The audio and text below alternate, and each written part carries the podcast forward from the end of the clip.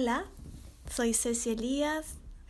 En este 2020, diciembre, quiero empezar a compartir con ustedes eh, ciertas visiones, exploraciones, experiencias, curiosidades, viajes, internos, externos, pensamientos, y seguramente a partir de ahora en adelante va a ir ampliándose esta exploración, gracias a que ustedes seguramente tendrán también sus preguntas y me da mucha, mucho entusiasmo el poder compartir eso y empezar a charlar con respecto a eso. Vengo de una familia de bailarines Así que el encuentro con la danza fue muy fundamental en mi vida. El encuentro con el movimiento, la vida en el campo, la vida rodeada de primos, la vida donde no había límites, había sensación de libertad donde uno podía ir y venir por las montañas, en el río, crear nuestras propias diversiones,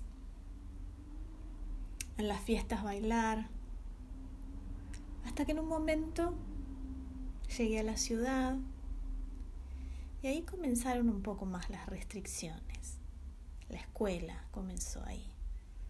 Estar sentada, estar en un departamento, no estar rodeada de mis primos. Y fue un periodo donde realmente hubo una gran transformación en mis pensamientos, en mis emociones y en mi cuerpo. Cuando me preguntaban qué quería hacer cuando fuera grande, yo decía, quiero saber el origen de cómo empezó todo, el origen del mundo.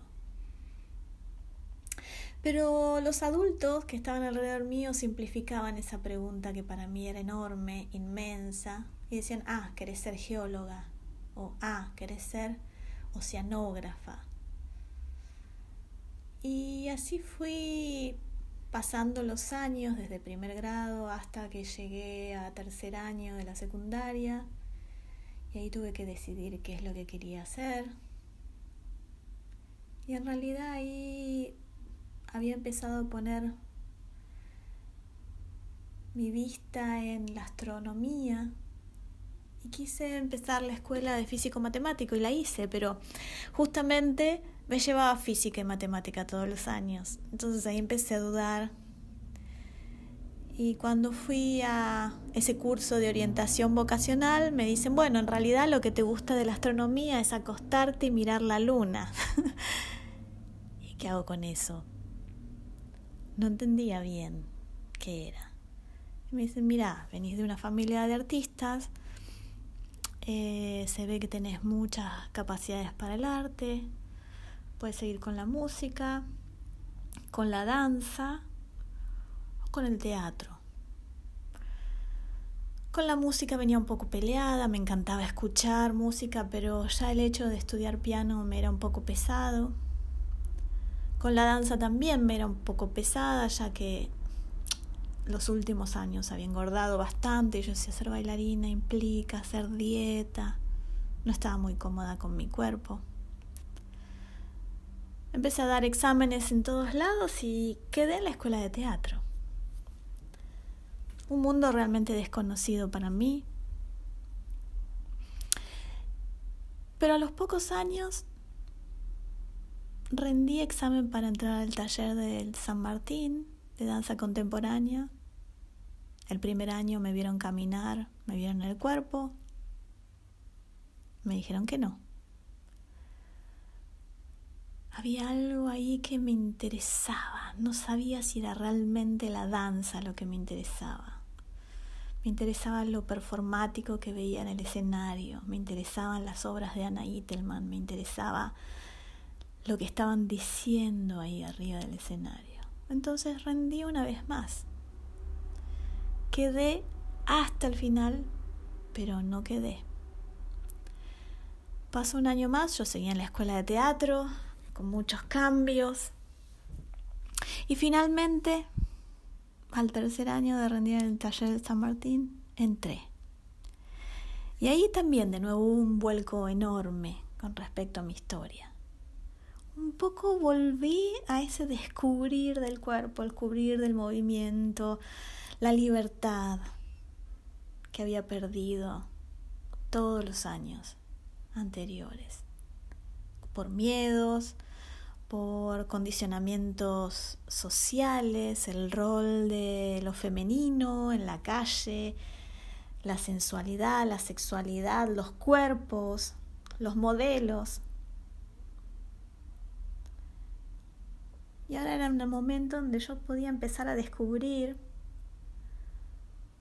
cuál era mi valor y que mi valor justamente tenía que ver con ser distinta. Al comienzo simplemente era ser la actriz en el mundo de la danza, ser la bailarina en el mundo del teatro, saber música, pero a la vez no dedicarme a la música, entonces en todos los ámbitos había como una especie de imagen mía musical.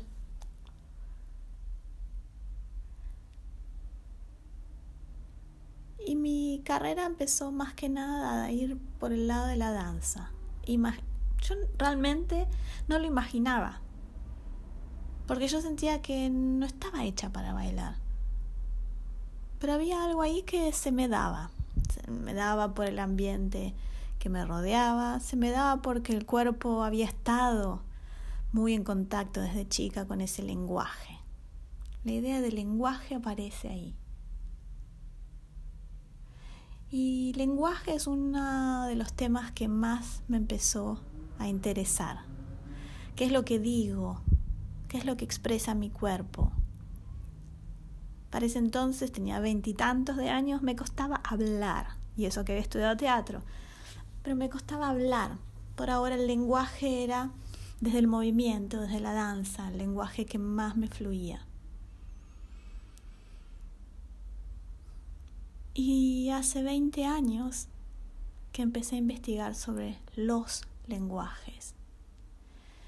Y un poco todo el recorrido que va a tener estas charlas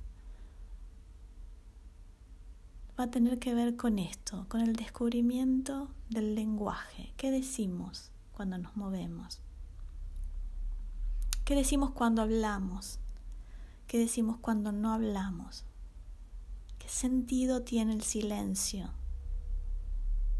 ¿Qué significa la quietud? ¿Qué es estar incómodos? ¿Qué es lo habitual? ¿Qué es la incomodidad? ¿Qué es el desafío? ¿Qué es lo desconocido? Así que a partir de la próxima charla vamos a ir punto por punto viendo todos estos recorridos internos, externos del propio ser. Y los invito a que viajen conmigo, que nos abramos a descubrir, dar un nuevo sentido al pasado, dar un nuevo sentido al futuro, observando el aquí y el ahora. Hasta la próxima.